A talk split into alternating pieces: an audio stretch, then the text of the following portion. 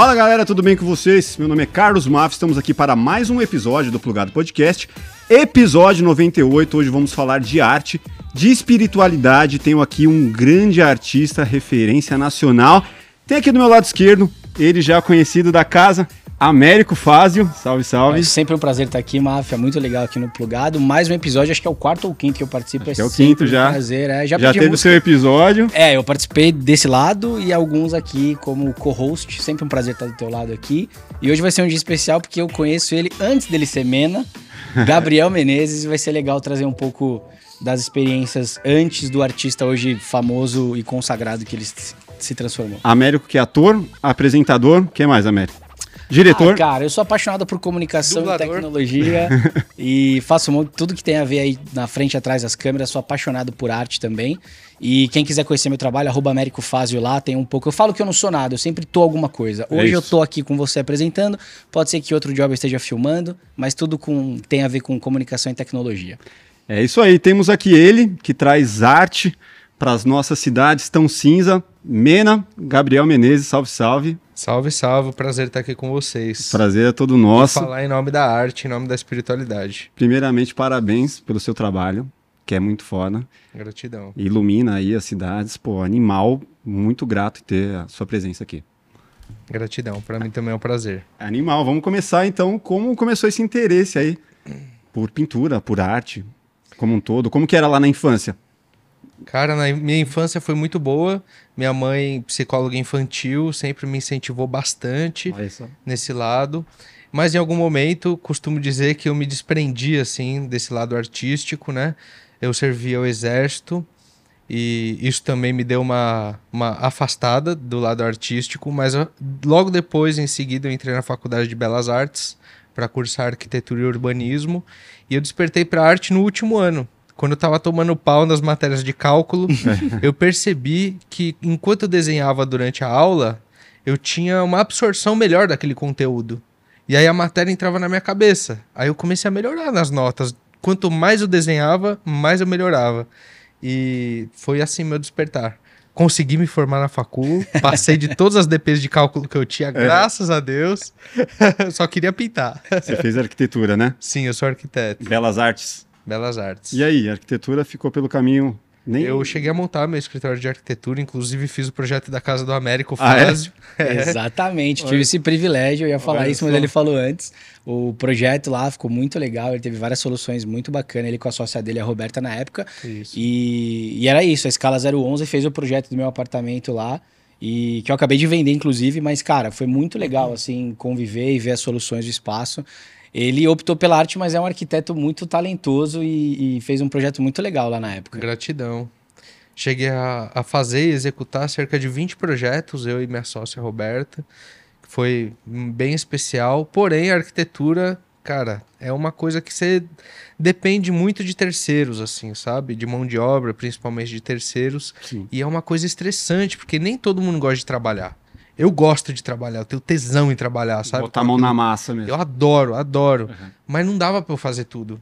E aí eu fiquei muito estressado até que eu tive um burnout um dia pintando na rua. Eu já tava pintando junto nesse momento.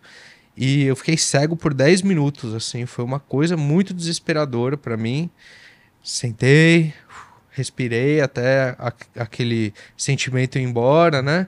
Voltei, aí procurei um psiquiatra, ele tinha falado que era um burnout, me receitou um tarja preta, que eu nunca tomei, Não graças a Deus.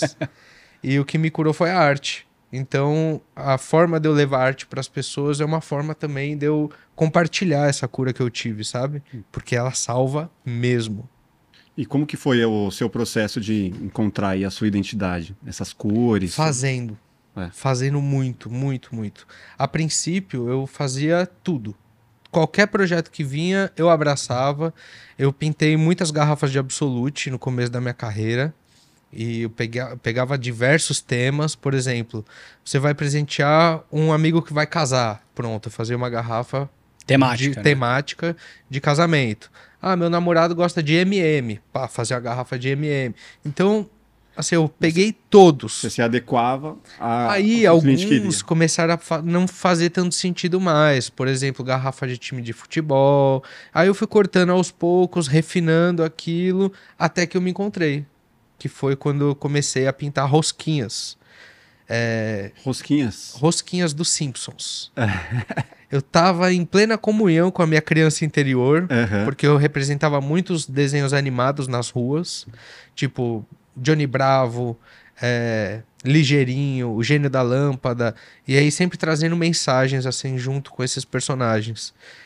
E essa foi a minha identidade no começo, rosquinhas. Eu tava feliz com a minha criança, sabe? Uhum.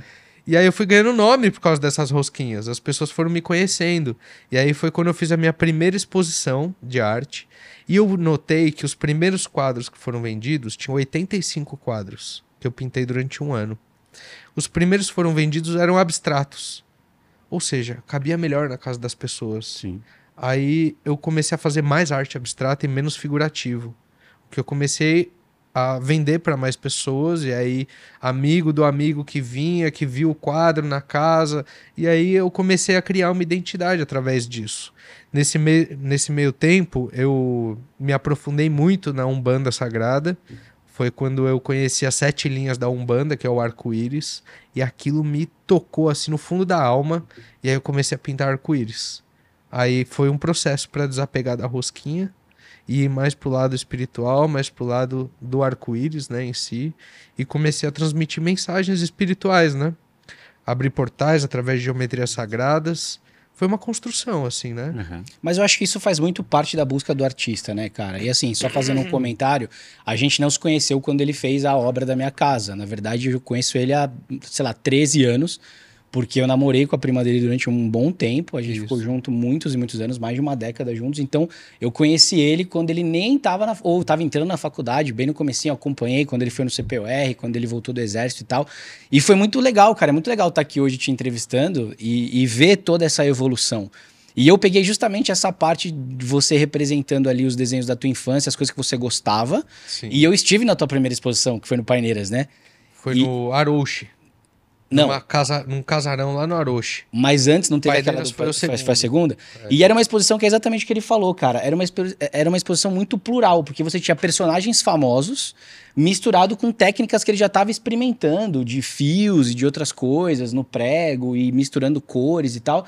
E eu lembro que a gente conversou muito disso. Eu tinha acabado de voltar de uma viagem onde eu fui filmar os gêmeos em Nova York, Foi. a primeira exposição, e eu conversei disso, muito disso com ele, que eu falei assim, cara, é muito legal a sua capacidade em reproduzir a arte que todo mundo conhece. Então a gente vê personagens que fazem parte da nossa infância, famosos da Disney e tal, mas o teu trabalho mais legal é, é, o, é o teu, é esse abstrato, é o, é o que vem de você, as tuas cores, a mistura, o jeito que você faz os degradês.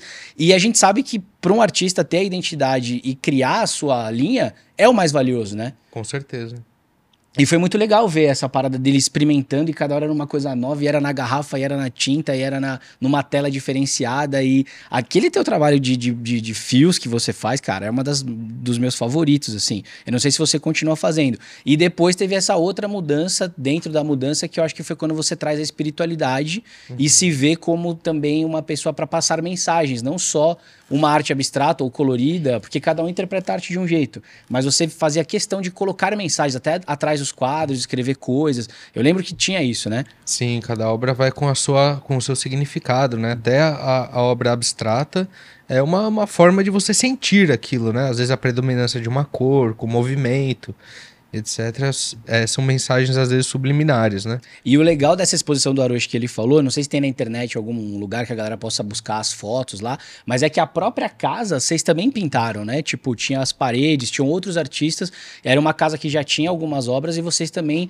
E eu lembro que tinha música envolvida, então era todo um ambiente artístico ali, não era só o, as, as suas criações, né? Mas a própria casa tinha o colorido, tinha um significado também. Essa casa foi muito interessante, porque ela é um marco para mim, né? Foi a primeira vez que eu pintei um, um fundo abstrato, foi nessa casa com spray, numa parede, né? Essa, essa casa é uma casa de 100 anos, assim, lá no Largo do Aroche, e foi um dos últimos projetos de arquitetura que eu fiz no meu escritório, né? Foi tipo um retrofit que vocês fizeram. Foi um retrofit, uma revitalização da casa inteira com um valor, assim, muito curto que o cara tinha, e a gente trouxe soluções tudo aparente, né? Tubulação e tal, bem industrial, que era o mais barato naquela época. E a gente conseguiu fazer tudo do, assim, novo, sabe? Elétrica nova, ficou hidráulica, lindo. ficou muito maravilhoso. E foi a primeira vez que eu usei o arco-íris, porque tinham 48 entre portas e janelas. E aí eu fiz cada, cada porta e cada janela de uma cor. Então você ia andando pela casa e as portas iam, iam mudando de cor, assim, né? A ideia era virar um portfólio ali, essa casa, para você. era uma carta branca que eu tinha de soluções baratas uhum. e que pudesse ser tipo, uau. Uhum.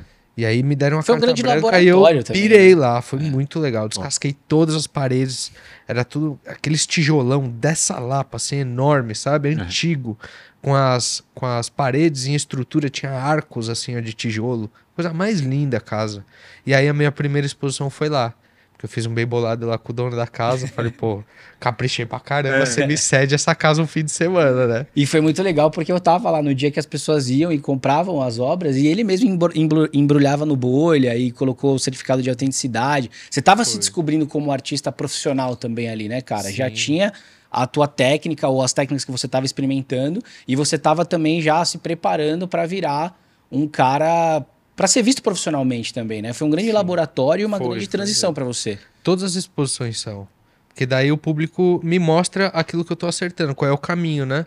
É tipo um filtro. Olha, eu consigo criar isso aqui agora. E aí o público me mostra, olha, eu gosto mais quando você pinta animais, gosto mais do abstrato, gosto mais de, da geometria sagrada. E aí eu vou fazendo, mas eu não deixo de fazer, né? Pensando pensando nisso. É, é uma necessidade de colocar aqui, aquela mensagem para fora, né? Agora pensando assim, a arquitetura era um caminho, você estudou para aquilo, era um caminho seguro, tradicional de algo para te remunerar. Sim. Teve alguma preocupação de, pô, se eu for para arte, será que eu vou ter a remuneração que eu teria com a arquitetura? Como que foi esse processo, essa Com certeza. Esse medo, rolou um medo? Rolou, com é. certeza. É, o que a gente sempre ouve é que artista vai morrer de fome, né? É. Depois, Meu, depois que você morrer, você vai receber, né? receber, você vai receber os elogios. Principalmente né? na pintura. É. Né? É, graças a Deus que hoje a gente está em outro mundo, né? O mundo da tecnologia, com as plataformas, com várias oportunidades de divulgação do trabalho, né? De chegar em mais pessoas existe também uma, uma estratégia pensando nesse, nesse ponto que eu tive que me desenvolver, né? Sim. E me autoconhecer para entregar também aquilo que as pessoas gostam de. O, o, conteúdo que as pessoas se identificam. Mas essa parte, essa virada, assim, foi muito do coração, sabe? Não foi pensando naquilo que eu ia ganhar. Comercialmente, né? É. Foi, graças a Deus eu venho de uma família assim, onde eu tenho privilégios sociais, preciso reconhecer isso, porque nem todas as pessoas podem fazer essa virada de chave de uma forma tão é, natural que eu fiz, assim, porque eu sempre tive o resguardo dos meus pais, né, na minha retaguarda, podendo me ajudar, Legal. mas isso me deu um puta de um incentivo, né? Uhum. E aí eu pude meter a cara e graças a Deus eu nunca dependi deles. Desde que eu virei artista, nunca mais sabe? Foi é especial, porque é, é, um caminho do coração que tá aqui dentro, né? E basta eu seguir ou não. E nem rolou uma cobrança deles? rolou, rolou, na época, com certeza. Como assim? Pô, você vai sair da arquitetura? Eu tra trabalhei num puto escritório de arquitetura anteriormente, é. antes de abrir meu escritório. Meu escritório tava indo muito bem. Eu tava começando a ganhar dinheiro, pegar obras maiores, assim.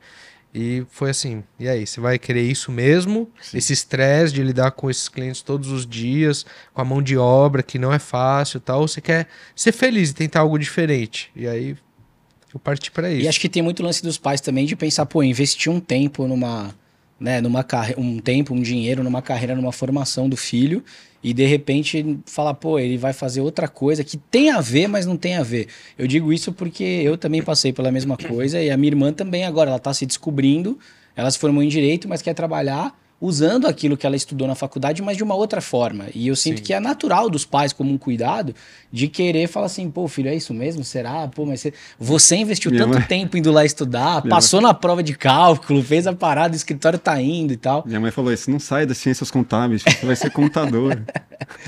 E hoje tem a produtora, tem um é, podcast, é, né? Trabalha com, com publicidade. Eu tava enfim. nesse caminho de ser contador, e aí saí, fiz até o segundo ano.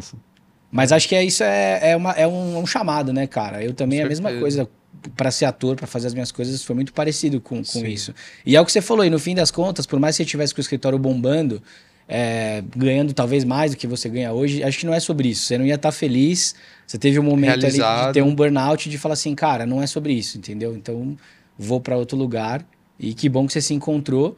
E você fala muito em cura, né, cara? E é muito legal as postagens que eu vejo a galera te marcando, dizendo o quanto que conheceram o seu trabalho por ser bonito, por ser visual, por estar tá passando e ver lá o nome e depois entender tudo que está por trás disso. Então eu queria que você falasse um pouco dessa sua motivação para criar uma obra e como que você aplica essa cura que a arte te trouxe nas obras que você que você hoje faz para todo mundo que estão espalhadas em São Paulo uhum. e que não necessariamente tem a ver com venda e as que você também vende para as pessoas para elas terem na casa delas. Eu acredito que cada obra assim, ela pode ser um portal, porque ela é energia, né? A tinta tem água e a água a gente sabe que ela é modificável, né? A... Mas assim, aquilo que eu tento transmitir é aquilo que já passou por dentro de mim, sabe? Então, por exemplo, a flor da vida me trouxe muita consciência, muita expansão de consciência sobre o todo, sobre a unidade, sobre, é, sobre a mensagem de que somos todos um. E aquilo me foi tão curador para o meu ser, me abriu tanto a consciência que eu resolvi compartilhar isso com mais pessoas, para que esse símbolo possa ser é, curador para essas pessoas também, né? Eu acredito que a cura, ela, nós vamos nos curando o tempo inteiro de traumas, de condicionamentos que são colocados né, na gente desde que a gente nasceu, de limitações mentais, emocionais que for, foram passando na nossa vida. E eu acredito que eu me curando, né, eu ajudo na cura do todo. E aí, compartilhando essa cura com o todo, é uma oportunidade das pessoas também acessarem isso. Esse é o se conectar com a essência que você fala, normalmente? É, exato. A gente se cura para se conectar com a nossa essência. É como se a gente tivesse uma mochila é. no início da vida e aí a gente fosse enchendo essa mochila de informações, de crenças, de rótulos que a gente vai se colocando durante a vida. E agora chegou o momento que a mochila encheu. E aí eu quero esvaziar essa mochila para eu me conectar com a essência que eu sou, que é a mochila vazia. Eu não preciso de máscaras, eu não preciso expressar que eu sou uma coisa e na verdade eu ser outra, entende? E aí a gente vai se curando e vai se libertando dessas desse monte de coisa que tá dentro da mochila que não serve para nada. E qual que é o segredo para deixar a mochila leve? É o autoconhecimento? É, com certeza. E a espiritualidade, ela direciona muito a gente para isso, né? E qual foi o teu capítulo 1, um, assim, de abrir a mochila e começar a escarafunchar as coisas lá dentro? Cara, terapia ajuda muito, né? A Umbanda me deu uma, uma oportunidade de ver o mundo e a natureza com outros olhos porque Deus é a expressão pura através da natureza, que a gente se afastou muito. Então a Umbanda me reconectou com as forças da natureza, que me trouxe muita consciência. e. Pô, são vários caminhos, né? Que tem pra gente entrar para dentro. Assim como você fez com a arte de experimentação, você também fez no autoconhecimento, foi buscar várias várias coisas várias diferentes. vertentes diferentes, xamanismo, hinduísmo, desde PNL, Reiki, barra de Access, Magnify Healing, magia, vários tipos, né, de, de segmentos da espiritualidade onde eu fui me reencontrando. Às vezes eu fazia um curso de, sei lá, seis meses e, meu, uma aula foi aquela aula que pá, me tocou por dentro e falei, nossa, é isso. Então, às vezes a gente não sabe o caminho, né? Tem que persistir mesmo, né? Dá um exemplo dessas aí, de uma dessas aulas aí que, que falou, caralho. Virou uma chave. É.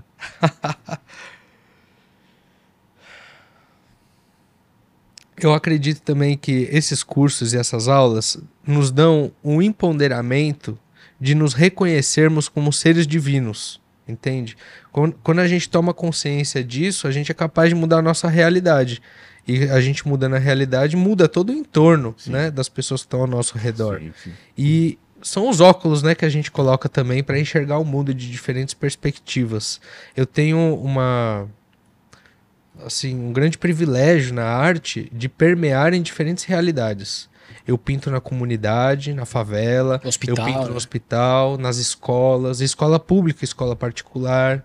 E o papo com todo mundo é sempre igual, sabe? A força da transformação ela é sempre a mesma ali dedicada, né? Eu vou com o mesmo coração que eu vou para a comunidade, eu vou para casa de um cara milionário que tem uma casa no Morumbi.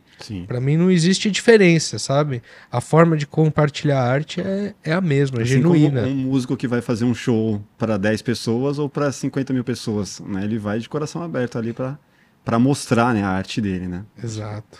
Para brilhar. Para brilhar. Qual, quais as técnicas que mais te agradam hoje? Qual a técnica que você gosta mais? No spray eu pinto muitas vírgulas. Nos grandes murais, né? Eu pinto várias vírgulas que dão a sensação de uma unidade mesmo, né? De que são várias fragmentações ali do arco-íris que ele se mistura e aí torna faz o, o degradê acontecer. Que é o que tem na, ali no Sumaré, tem na 23, né? Que você vai fazendo, vai quebrando a munheca assim e vai fazendo várias é. vírgulazinhas mesmo que que contam a história, a nossa história individual, a história do todo, cada um de nós sendo uma vírgula nessa história, né? E é, essa é a técnica que eu mais utilizo hoje em parede e em murais. Mas dentro E acabou do... virando parte da sua identidade também, né, cara? Sim, sim. E é uma técnica que surgiu de um erro. Imagina, dentro da sala de pintura. Que legal. Fui pintar um. Fui fazer um traço num quadro, fez. Tss. Aí eu, caramba, vou fazer de novo. Cara, esse spray tá ruim aqui, vou fazer de novo. Não é que ficou legal? vou pintar esse quadro inteiro assim. Pá. Aí eu pintei o quadro e na, exposi na primeira exposição que eu fiz foi assim um dos primeiros a serem vendidos. Aí eu falei, ah, isso aqui é legal. Aí eu comecei a fazer mais, mais, mais, fui aprimorando. E aí hoje eu faço com uma agilidade bem absurda. Pô, vamos colocar esse é videozinho depois na, tem, tem? Você pintando? Tem. No YouTube muitos. tem. Vamos colocar uns Me gravo diariamente. Que animal. Muito bom. Manda aí. Não, e é muito legal, cara, essa parada da vírgula. E é isso, assim, eu, eu fui um privilegiado de acompanhar a tua evolução do começo mesmo. E ver você descobrindo essas técnicas, né? Porque a cada semana que a gente estava convivendo junto em família ali, você trazia uma coisa nova, trazia um experimento. E aí uma outra técnica legal que eu gosto muito é a dos fios que você que você fez. Eu não sei se você continua fazendo, mas tem quadros Sim, muito continuo. lindos. Você gosta da coisa da cor, do degradê que você aplica com a vírgula que acabou virando a tua identidade, tanto que a da 23 eu vi você postando a que você fez o Sumaré, que foi a primeira que eu vi na cidade, uhum. ali na ponte, né? Uma intervenção no viaduto No todo, viaduto, né? exatamente. Nossa. E depois eu passei na 23, eu não sabia, e a hora que eu bati o olho assim, eu já falei, cara, é o Mena. Então, assim. Identidade, né? Identidade, cara. Que era aquilo que a gente conversava tanto que eu falei, pô, que legal que agora já tem. Tipo, escutar uma guitarra do ACDC e saber que é o Angus Young que tá tocando. Você sabe que aquele timbre é do Sim. cara.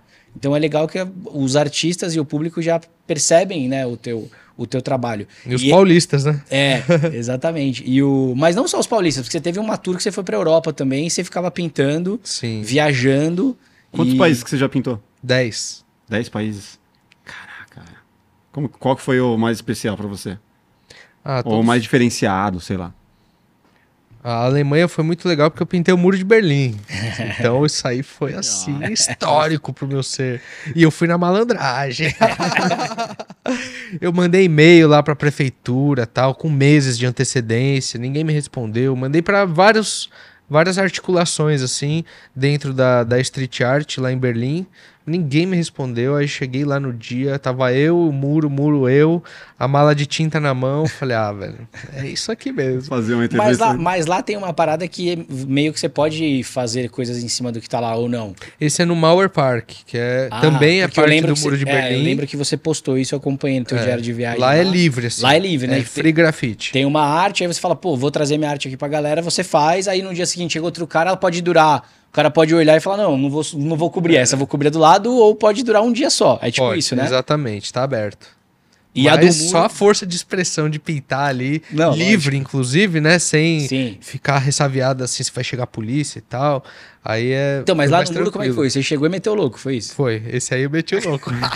e tá lá até hoje? Você eu sabe demorei acho que uns 40 minutos para pintar uns 30 metros. Eu fui muito rápido, pintando com as duas mãos, assim. Meti o fone no, no ouvido mergulhei, assim, falei, meu, seja o que Deus quiser. E você sabe se tá lá ainda ou não? Não, não tá mais. Não tá. Já, já me mandaram fotos atualizadas, ah, já, okay. já sumiu. Mas tá tudo bem. Foi. Não, não, pô, foi experiência. Maravilhoso. Véio. E aí, quando eu parei de pintar, assim, falei, uff, acabei, deixa eu ver se tem a polícia. Quando eu olhei para trás, tinha umas 40 pessoas em volta Assistindo. de mim. Todo mundo aplaudiu. Olha que massa. Nossa, fiquei arrepiado, quase chorei naquele momento, foi a coisa mais linda.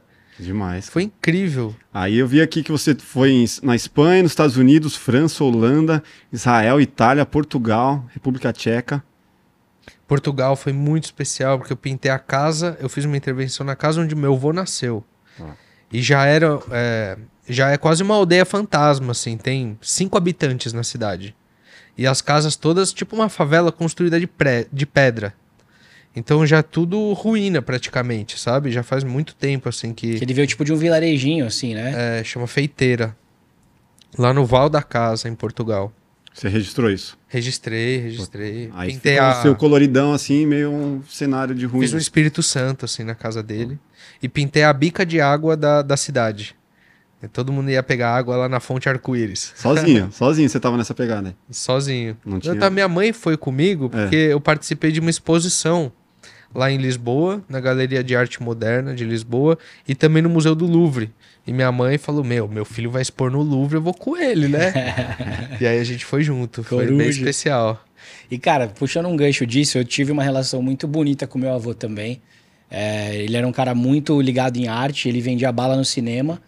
E ele teve uma origem bem pobre, assim como a do seu avô também. E, e o seu avô foi um, uma grande figura dentro da sua família que influenciou e inspirou todo mundo. Ele foi Com um certeza. grande patriarca, aquele cara realmente agregador, generoso, inspirador, o cara que fez todo mundo ser quem é. Né? É. Então eu queria puxar esse assunto, até agradecendo meu avô também, eu sei, eu convivi com o seu também, para puxar o assunto da ancestralidade. Tipo, olha que legal, né? Você voltou no lugar de onde o seu avô veio, Uhum. E o quanto ele influenciou a tua vida e a tua arte. E já puxando um paralelo com ancestralidade. O que você acredita que está no DNA ou que a gente. os valores que são passados de criação. Como que você enxerga isso? É, realmente foi muito especial ter ido voltar, voltado lá, né? Ter deixado meu coração, a arte e tudo aquilo que eu podia entregar de melhor para ele naquele, naquele momento. Ele realmente foi um patriarca, uma pessoa extremamente inspiradora e acredito que ele semeou boas sementes lá atrás, né, em solo muito fértil. E hoje, nossa, sou muito grato a ele porque hoje eu tenho a oportunidade de ter escolhido ser artista pelas sementes que ele plantou lá atrás. Abriu muitos caminhos, né, para eu poder seguir a minha missão de vida, para eu poder seguir o meu propósito de compartilhar arte. E sou extremamente grato. E o que eu levo é que a, a família é tudo, tudo e ele ensinou muito a gente a isso, sabe? Ele era um cara que sempre fazia questão que a família estivesse reunida, ele que abraçava a família toda, oferecia tudo para a família que ele podia, viagens e comemorações, todos os natais, né, eram na casa dele.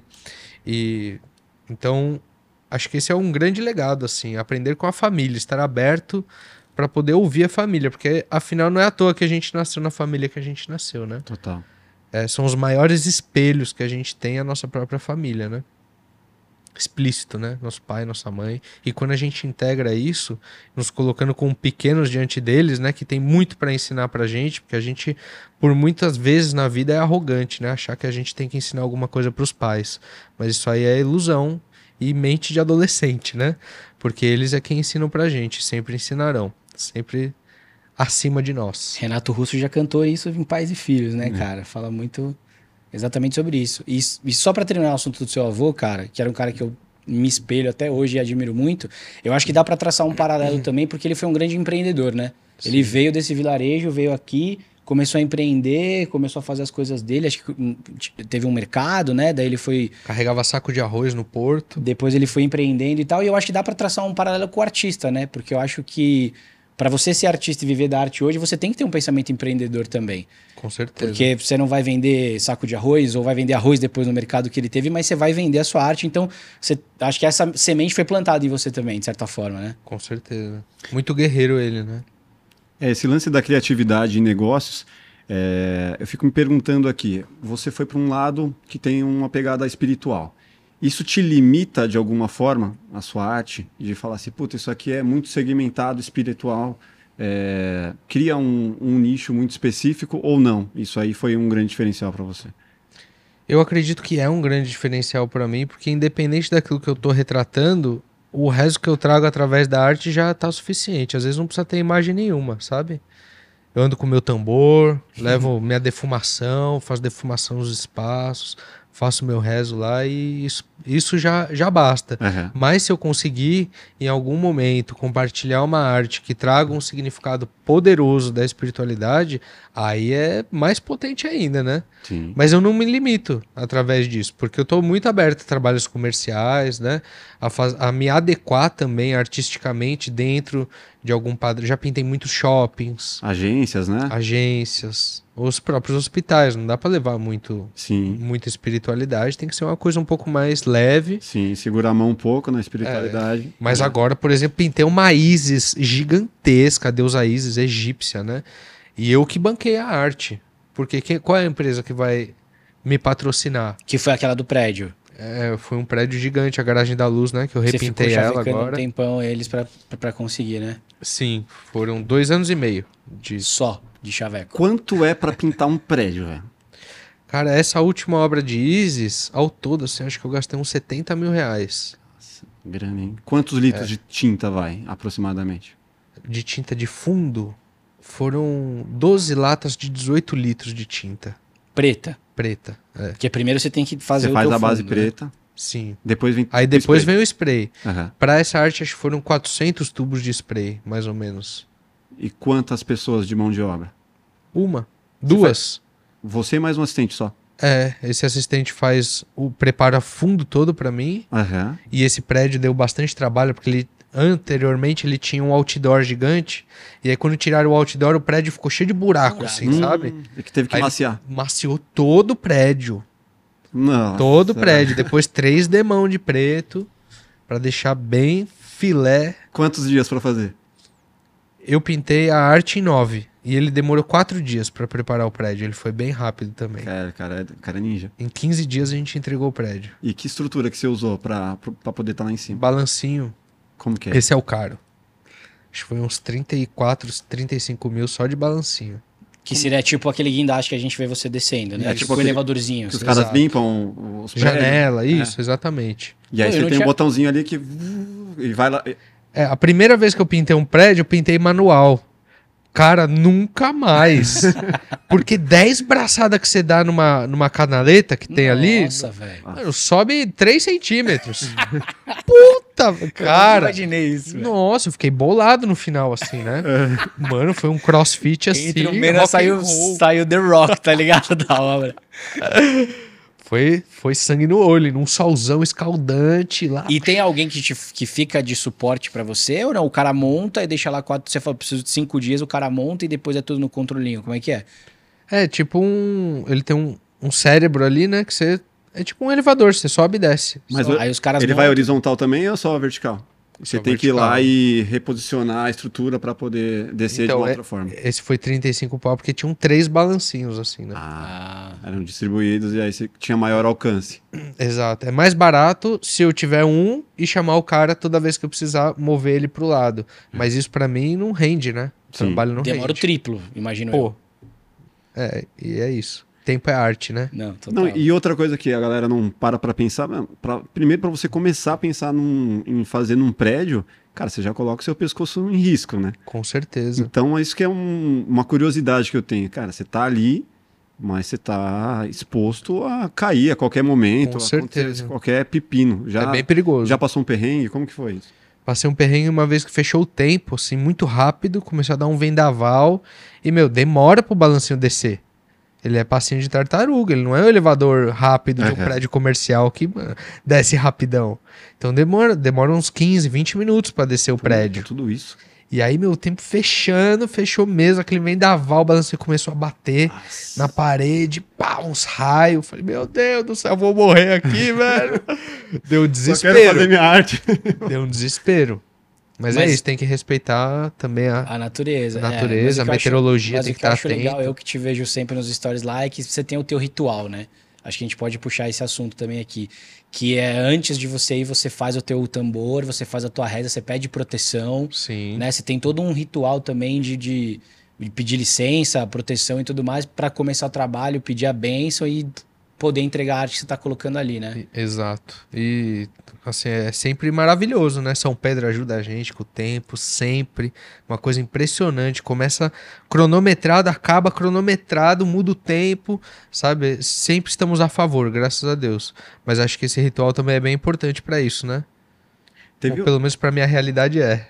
Teve uma época aqui em São Paulo, não sei se foi o Dória, quem que foi, que tacou tinta cinza em várias. Em várias gêmeos, inclusive. No gêmeos, inclusive. Ali na, ali na ligação leste-oeste, ali, ele cobriu. Cobriu, né? Que era o projeto Cidade Linda, não era isso? Não, o projeto Cidade Limpa foi do Kassab. E aí não. Foi, foi. Limpa, né? É, Cidade, Cidade Limpa. Limpa é. Depois é. teve o do Dória, que foi Cidade Linda. É, é o Dória fez uma restauração da arte de rua, né? Porque tinha artes boas e tinham artes que já estavam degradadas há muito tempo e precisavam realmente ser. E aí, aí teve refeitas. uma polêmica de, pô, mas peraí, quem que faz essa curadoria é. de, pra dizer o que, que é tem isso, que tirar? Que é bonito, esse é o problema. É, né? é, esse é o problema. Como você vê aí a, a, a questão pública em relação à, à arte em São Paulo? Cara, eu vi a solução final dele muito boa. De colocar o jardim vertical. Ah, aquilo ficou lindo. Né? Em tudo, assim, não. Então, se não tem essa curadoria da arte, e é realmente muito difícil, né, de fazer isso, até porque tem a pichação junto aos grafites, etc. É um movimento forte em São Paulo, né? Aquilo nunca ia estar tá nunca ia estar tá, assim jeito, né? atualizado, né? bonito, sabe? Com as pinturas atualizadas, ia ser muito difícil manter isso. Então acho que um anjinho do lado dele ali soprou e falou: "Meu, faz um jardim vertical". E achei que foi uma solução é incrível, porque meu, é arte de Deus. Uhum. Pô, as plantas. A planta é melhor que qualquer arte dos gêmeos, do cobra, do mena, de qualquer um, velho. Sim. Né? Eu achei que foi uma solução Não, e acho que também depende muito de onde ela está aplicada, né, cara? Você vê, por exemplo, as coisas que você faz no prédio que são muito grandes, está dirigindo. Aí você vê um prédio que já é uma parada que não é natural, que é uhum. cidade cinza ali, concreto. E você vê cor, você vê uma arte, é uma coisa, né? Agora, você está dirigindo lá num lugar que é praticamente um, um, túnelzão. E você tem ali dos dois lados. Tipo 23 de maio, né? Tipo a 23. E você ter ali planta, eu acho que é completamente diferente. É o que você tá falando, né? Sim. É você ter um contato com a natureza, porque no prédio não daria para fazer, ou numa avenida não daria para fazer. Mas ali dava para fazer. Exato. Então foi, eu, eu também gostei dessa solução. Eu só achei bem polêmica essa parada de cobrir sem saber, porque a defesa dele, não sei se foi chaveco ou não, é que os funcionários que vieram com a tinta cinza não sabiam é. que era para aquele tipo, ali embaixo do viaduto tinha gêmeos e não era para cobrir os pinta gêmeos. Pinta e depois entendeu? vamos saber. É. Então assim, não sei se foi uma é. assessoria Mas de Mas eu acho que a arte de rua ela tá muito aberta para isso também, sabe? Não é tipo, eterno, né? É, a qualquer instante pode chegar uma pessoa lá e, e, ou pintar por cima, ou a prefeitura pintar o muro todo. A arte faz parte da arte de rua. Não, acho que não vale a pena ficar chateado por isso, sabe? O artista. Cumpriu o papel que tinha que cumprir. O artista ele não vai ficar chateado, você acha? Ah, eu acho que sim. É, não sei, depende de cada um, cara. Uhum, é. é da consciência e do coração de cada um. Você ficaria? Olha, se fosse numa cena dessa, eu não ficaria, não, porque foi todo mundo apagado, então tá tudo certo. Uhum. Agora, se alguém viesse de, de maldade e fizesse, céu. aí acho que eu ia ficar um pouquinho chateado. Mas eu... também eu fiz a arte pro mundo, né? Hoje Qual é dia... o controle que eu tenho sobre isso? Na, em São Paulo tá mais tranquilo em relação a essas autorizações para pintar? Como que é? Não sei, não. Você não, não sei.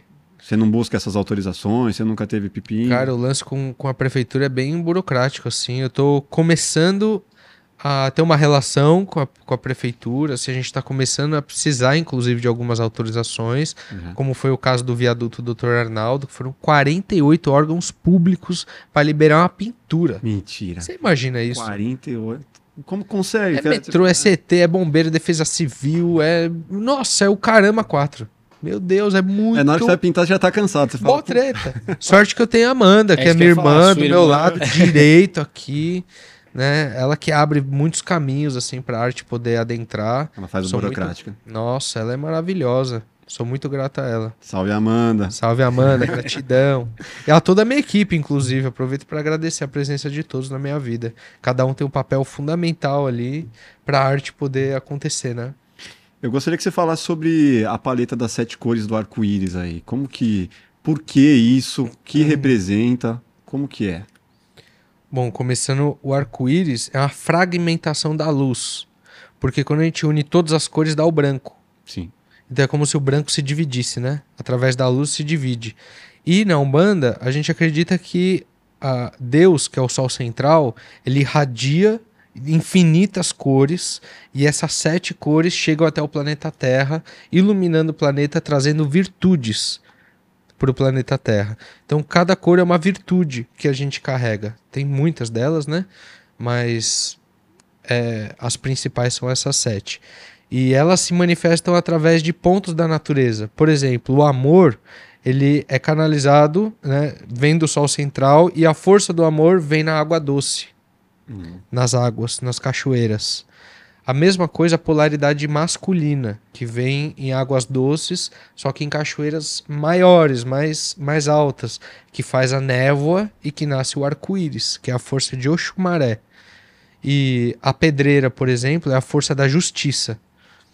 É, a, o ferro é a abertura de caminhos, força de Ogum.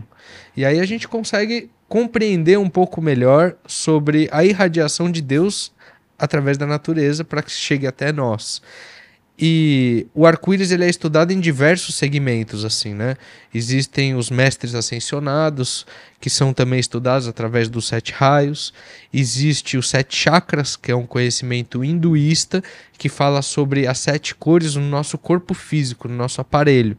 É, o vermelho é o chakra básico. E cada chakra é uma glândula que produz algum hormônio específico para o nosso corpo, uhum. para que mantenha-se tudo alinhado chakra básico é no períneo, entre o ânus e o órgão genital. Tem um ponto ali que conecta a gente com a terra, é a cor vermelha.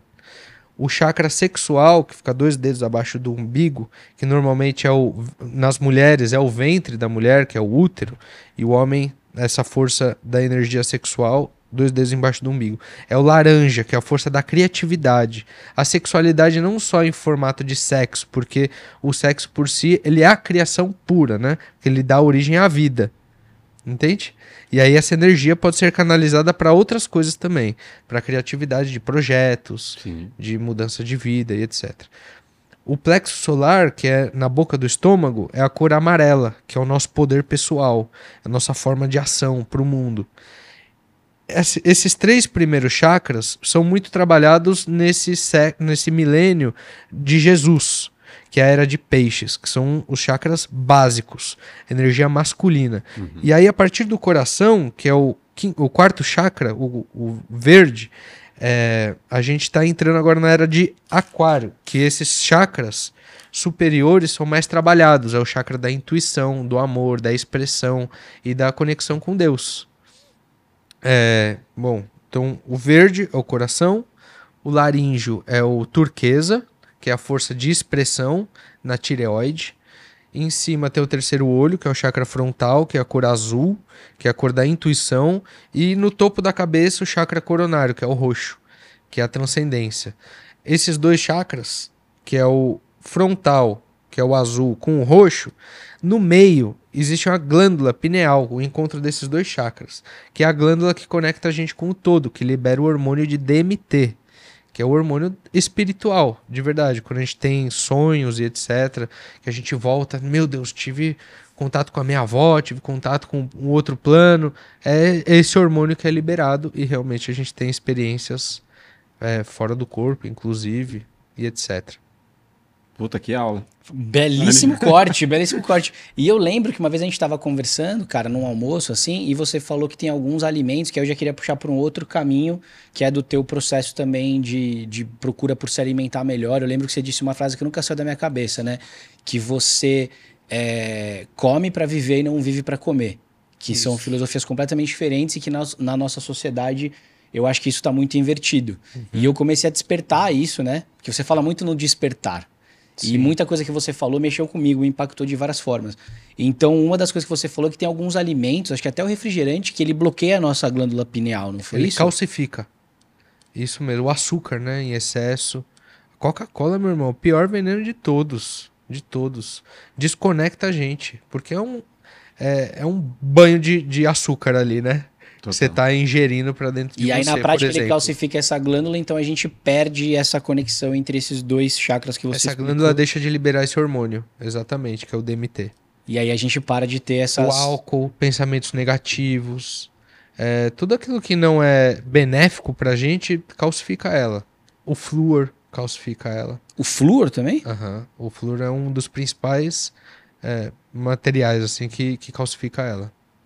E aí dentro disso na tua nutrição, assim, como que foi a tua evolução desse é, comer para viver e não viver para comer? Como que foi desde o teu despertar e até agora você ressignificar algumas coisas que a gente estava falando em off aqui, tipo comer carne, por exemplo?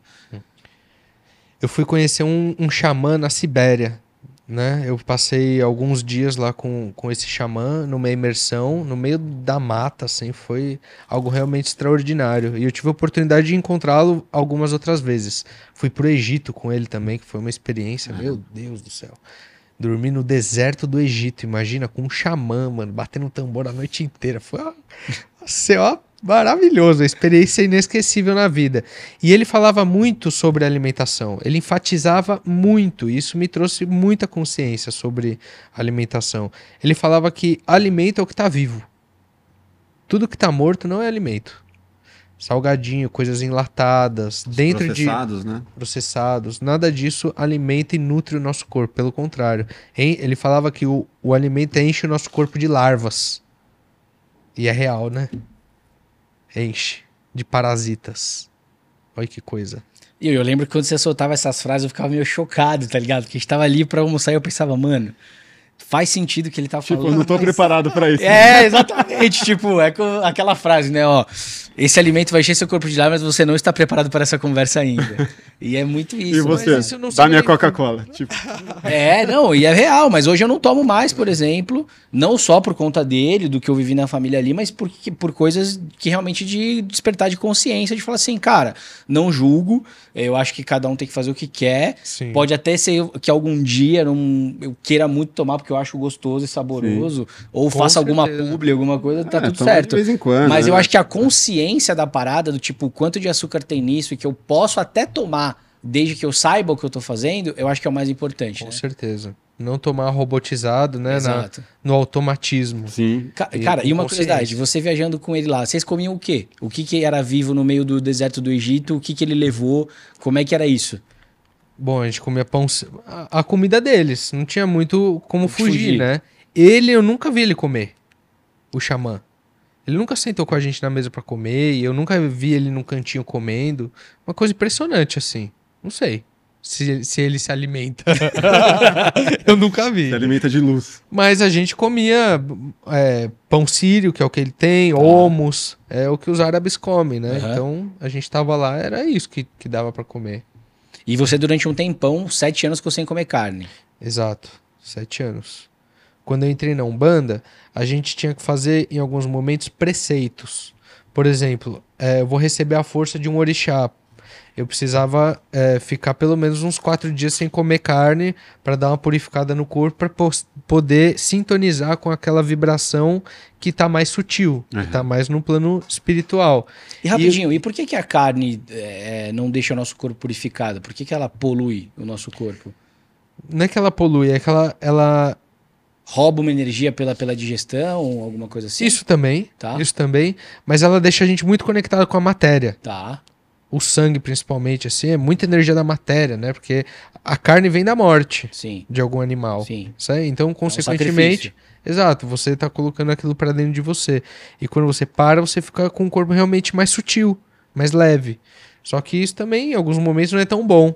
Como sete anos depois, eu tomo. É, eu costumo tomar a medicina da ayahuasca, né? Já faço trabalho com essa medicina há alguns anos. E eu percebi que eu estava muito conectado com esse plano sutil e estava pouco conectado com o plano da matéria. E é muito importante estar conectado com isso aqui também, porque a gente faz as coisas acontecerem, materializarem através desse plano físico. Ainda mais o artista, né? Com certeza. E para mim foi um momento bem desafiador assim que eu vivi, que eu compartilhei com vocês, né? Que eu fiquei uma semana em delay eu andava, parecia que meus corpos tinham ficado para trás, e quando eu comecei a comer a carne, me trouxe de volta. E aí eu ganhei uma força maior para poder manifestar. E logo em seguida, tipo, duas semanas depois, eu consegui a autorização do prédio. E aí eu fui pintar o prédio, meu, numa força, num gás, que se eu não tivesse feito esse movimento antes, acho que não teria Sim. a mesma força. Não, e acho que no fim das contas, né, cara, o equilíbrio é o mais difícil em todas as áreas da nossa vida, né? Com cara? certeza. Não é nem ser polarizado para um lado para o outro, seja na política ou seja na. Na escolha alimentar. é saber o caminho do meio, né? Quando pode abrir exceção. Pô, fazia um ano que eu não tomava bebida alcoólica. Fiquei vários anos também, acho que quatro ou cinco anos sem tomar álcool, né? Hoje eu tomo uma tacinha de vinho com meu pai de vez em quando. Tô afim de tomar uma cervejinha artesanal, vou lá e tomo uma cervejinha artesanal. Não preciso ficar bêbado Exato. toda semana, Sim. entende? Não preciso tomar todo dia. Porque teve época na minha vida, na, na época de faculdade, Cara, era litrão quase todo dia. Eu lembro, eu vi. Sabe? eu era... Deixa eu mentir. Aquele Peugeotzinho com neon lá, eu lembro bem. então eu já, já, já passei por isso, sabe? Sim. E isso já ficou para trás, assim, não faz mais parte de mim. Hoje eu tenho outra consciência, é, tenho outra mente. consciência que você tanto fala, né? É. É isso. Eu, eu queria que você explicasse, para quem não entende, o que, que é a geometria sagrada. Geometria sagrada são é, símbolos e manifestações geométricas de manifestação de Deus. Por exemplo, a flor, da, a flor da vida é um símbolo muito antigo. O mais antigo que a gente tem relatado na Terra é no templo de Osíris, no Egito, que tem 30 mil anos. Imagina que Jesus veio há dois mil anos. Rapidinho, a flor da vida é aquela que tem lá naquele estacionamento que você Isso. pintou, que são. Já pintei ela várias e várias lugares, né? vezes. Né? É. aquele círculo e que tem várias. É, fragmentações. Isso. A gente vai colocar a imagem aqui. Pra... Boa. A flor da vida ela é o símbolo da unidade. Quando um espermatozoide fecunda um óvulo, ele começa a se dividir, e aí ele, a partir do momento que ele faz exatamente a flor da vida, né, as células divididas que dá aquele símbolo, é quando os cientistas hoje comprovam que a célula tem vida. Como sabiam disso há 30 mil anos? Imagina. Microscópio, naquela é. época. Não dava para ver. E ao mesmo tempo, essa geometria, é, o nosso corpo físico está muito alinhado com ela. Foi através da flor da vida que Leonardo da Vinci foi o maior estudioso da flor da vida. Foi através desse símbolo que ele fez o homem vitruviano, que é aquele homem Sim. com quatro braços e quatro pernas, né? Que é a anatomia perfeita do corpo humano, tá dentro da flor da vida. Uhum. Na cabala existem vários estudos também da flor da vida, né? E dentro da flor da vida tem a árvore da vida, a semente da vida, e a, a flor e o fruto da vida. Então é, é, é uma fórmula mágica que Deus criou para criar vida. Simples. E o que mais que tem dentro da geometria sagrada? Que tem o cubo de Metatron, tem o Ankh, que é um símbolo muito antigo também, né, egípcio, o próprio olho de Horus, que é o símbolo da glândula pineal. Se a gente pega um cérebro humano e corta ele no meio, no meio do cérebro tem um olho de Horus. E lá é a glândula pineal. Que produz esse hormônio DMT que a gente estava falando anteriormente. Uhum. É, são várias geometrias que podem ser aplicadas com diferentes energias, com diferentes propósitos. Sim. Então é um estudo que através de diversas formas você tem caminhos diferentes que você possa trazer, que você pode trazer significado a partir dessas, dessas geometrias. Exato. Mais ou menos isso. Exato. E aí é onde a gente vê a presença de Deus nas proporções áureas e toda essa geometria que. No hermetismo. É exatamente isso. Aí tem o lance do triângulo também, né? Que, que é importante. Eu estava vendo. acho que você, foi no seu site tem uma, uma explicação pro triângulo, das pirâmides, do olho. Mano, tem umas coisas muito fodas, assim. Que... Na sua casa você pintou ali, né? Tipo, no teto tem umas pirâmides, né? É, eu fiz uma pirâmide na minha casa. Qual que é a importância bem... da, do triângulo, da pirâmide? É a você? trindade, né? E o triângulo ele aponta para cima, que é o plano espiritual, o plano superior, né? Uhum. Quando o triângulo está para cima, ele também simboliza o masculino. E aí para baixo ele simboliza o feminino. Juntando os dois triângulos dá o hexagrama, que é a estrela de Davi, que também é uma geometria sagrada. Uhum. Existe o pentagrama também, né? Que se você colocar um homem, é exatamente a estrela de cinco pontas, né? A cabeça, que é a ponta superior, e os membros, os braços e as pernas, que representam os cinco elementos da natureza terra, água, fogo, água, não, ar, perdão, e éter. Mas tem uma galera também que vê coisa onde não existe, né? Vou dar um exemplo aqui. A gente fez um comercial faz uns três anos, é quatro anos, para um chiclete, Big Big. E aí, cara, a gente fez umas artes bem abstratas, assim, misturou triângulos, olho, Cara, aí tinha um menino que a gente gravou ele, porque era Big Big Tatu, tatu do Big Big, era tatuagem. Era um comercial de chiclete. Aí lá vai a gente, puta, fizemos trekking no corpo inteiro da molecada e tal. E aí, em determinado momento, eu falei para ele, ó, faz assim, agora faz assim. E aí, quando eu fiz assim, mano, eu coloquei um olho aqui, que era uma tatuagem. Aí, em outra cena, a gente colocou um triângulo atrás. Meu, a galera entrou no YouTube, colocou Tá vendo? Agora eles estão colocando símbolos Illuminatis em comerciais para crianças. Mano, começar, meu, virou ali no, na seção de comentários umas coisas absurdas assim. Eu, caralho, mas eu nem sabia. Inocente. Tá? E aí a galera viu coisas que eu coloquei meio aleatoriamente. Assim. Mas fazia sentido? Ou era. Puta, mano, um pouco de sentido. Lembrava, lembrava. Lembrava. lembrava. Pô, tá, tinha um olho na mão, tinha um triângulo atrás. É, porque o Illuminati é bem conhecido pelo triângulo e pelo olho, né? E aí, mano, nem sabia. Tipo, inocentão. E aí o cliente não falou nada depois, deu um puto Passou, engajamento, beleza. milhões de visualizações lá. Mas eu falei, puta, cara, fiz um negócio sem saber e acharam ali um. um... Uma brecha. É, mas o povo é sempre assim, né? Sempre é. espera uma brecha para poder criticar. É, já, e... já acharam isso nas suas artes, assim? Tipo, algum tipo de crítica nesse sentido? Não. Não. Uh -uh. Não. Que Graças bom. a Deus. Mas que também bom. se vier, é. te ignora, porque não é, não é o propósito. É, então, então e, e no, puta, caí de inocente, velho. Tá tudo certo. Total inocente, cara. Caíram, recentemente caíram em cima do Alok por isso, né? Porque ele fez é, o aniversário do Copacabana Palace é. e ele tocou pela primeira vez num, num palco de pirâmide. E aí falaram a mesma coisa sobre ele. Ah, é? O que, que tem a ver uma coisa com a outra? Não, a pirâmide é, é, também um símbolo divino, sabe? Uhum. Não é à toa que os, os caras, 30 mil anos lá no Egito, fizeram umas puta pirâmide enorme que estão de pé até e hoje. E ninguém sabe até hoje como foi feito, né? Pois é. Você tem como arquiteto, teorias, é, várias teorias, teorias, né? Mas assim, tipo, e aí? Como é que foi? Qual que é a principal teoria? Ah, eu acredito em algumas. Fala uma aí. Teoria do som, né? Que quando você atinge uma frequência exata do som, cancela a força da gravidade. E aí você poderia levitar aqueles blocos gigantes de pedras. Mas aí teria também como cortaram, né? Em 2019 saiu um estudo de um arqueólogo que comprovou que aquelas, é, aquelas pedras gigantes eram cortadas por uma lâmina que hoje a gente não tem a tecnologia para cortar. E realmente ele fez um estudo em várias pedras e aí mostra no documentário que eu assisti, tipo, o corte das lâminas assim passando. Por onde ele... passaria, né? Isso aqui não existe hoje ainda, essa tecnologia. Não, e o mais louco é então... é como que eles empilharam, né? Sem guindaste, sem o balancinho. É, com a força da é, anulação da força da gravidade. Então, e aí eu vi um outro documentário que fala da água. Você já viu da água? Como eles faziam? Que eles criaram uns dutos de água laterais onde eles conseguiam colocando os blocos, fazendo tipo um. um como chama? Tipo um toboágua, assim. É. Eles iam subindo usando a água. Então, tipo, a água vinha de uma queda e empurrava o bloco, o bloco subia e eles direcionavam e assim. Porque não tinha guindaste, não tinha uma força. Mas tem umas teorias alienígenas também, não tem? Ah, cara, mas aí eu acho que vai para outro lugar. Eu fico pensando nessa do plano mas material. Mas não quer dizer que eles não eram alienígenas. Exato, tipo, porque se eles tinham essa tecnologia e essa evolução naquela época e uma e uma noção de como ia ser visto do céu ou de não sei aonde, é, é meio alienígena a parada, né? Então... Claro que é 100%. Você acredita em vida fora da Terra? Claro!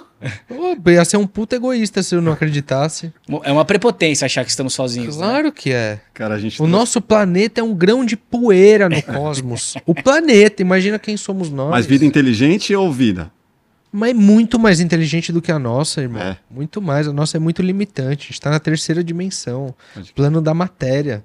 A gente não tem nem noção da, de todas as dimensões e realidades existentes, aquilo que os olhos não conseguem captar, entende? Aqui nesse plano, imagina em outros planetas.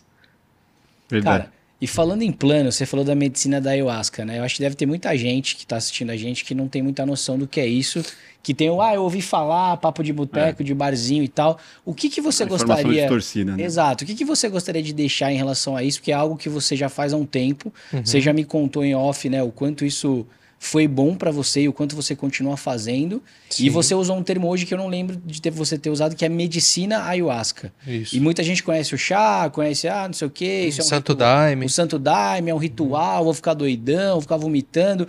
Se pudesse resumir num cortezinho aqui pra gente, o que é essa medicina, quais foram as coisas que você fez e o que isso te trouxe de, de benéfico uhum. para quem de repente está interessado, que é o meu caso também, inclusive. E até os cuidados e, também. Exatamente. E tem que ter as pessoas certas também para poder te guiar nesse, nesse processo de autoconhecimento, né?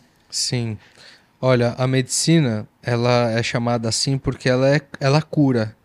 Ela. Bom, vou começar do básico. Medicina da ayahuasca é um chá fitoterápico feito por duas plantas a planta masculina, que é o cipó, que chama jagube, e a planta feminina, que é a folha, que chama chacrona. Só tem na Amazônia. E os dois é, é, eram encontrados em lados opostos da Amazônia, um no norte e outro no sul. Imagina quem foi a pessoa que falou: ah, vamos juntar esse cipó, essa folha e vai dar bom. Também dizem né, que foram alguns irmãos de outros planos que trouxeram esse conhecimento essa alquimia. Porque é um lance muito floresta. aleatório, né? Muito aleatório. E, e eles têm essa junção, tem assim, uma necessidade muito grande de ser o, as duas, porque uma desperta o DMT e a outra inibe enzimas estomacais que não deixariam essa, essa, é, esse hormônio ser gerado, entende? Então uma é complementar à outra.